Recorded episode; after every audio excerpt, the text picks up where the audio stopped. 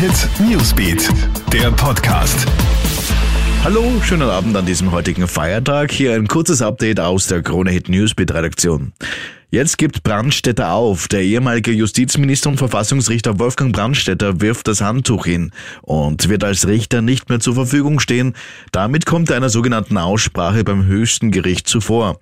Brandstätter ist aufgrund der veröffentlichten Chats zwischen ihm und dem suspendierten Justizsektionschef Pilnacek unter Druck geraten. Der ehemalige Justizminister steht aber schon länger in der Kritik, weil gegen ihn wegen des Verdachts der Verletzung des Amtsgeheimnisses ermittelt wird. Sie hätten mehrmals ihre Dienstpistole G- und entladen und dabei aufeinander gezielt. Das sagt jetzt der 20-jährige Bundesheersoldat in Nickelsdorf.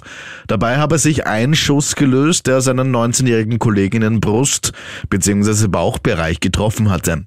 Nach dem Schussunfall wird nun gegen den 20-jährigen Wiener Ermittlungen eingeleitet.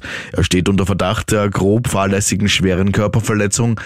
Der schwer verletzte Soldat befindet sich im Wiener AKH in Behandlung.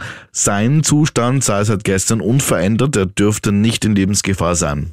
Und es ist das erste Kreuzfahrtschiff in Venedig nach 17 Monaten.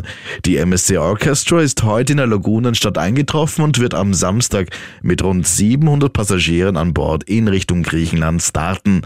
Natürlich gilt auch hier eine strenge Anti-Covid-Regelung. So mussten sämtliche Besatzungsmitglieder und Gäste einen Corona-Test machen, bevor sie auf das Schiff durften. Zudem ist an Bord das Maskentragen Pflicht. Soweit das kurze Update aus der Krone Hit News Redaktion. Mehr News gibt's immer am Punkt auf Krone Hit und laufend auf KroneHit.at.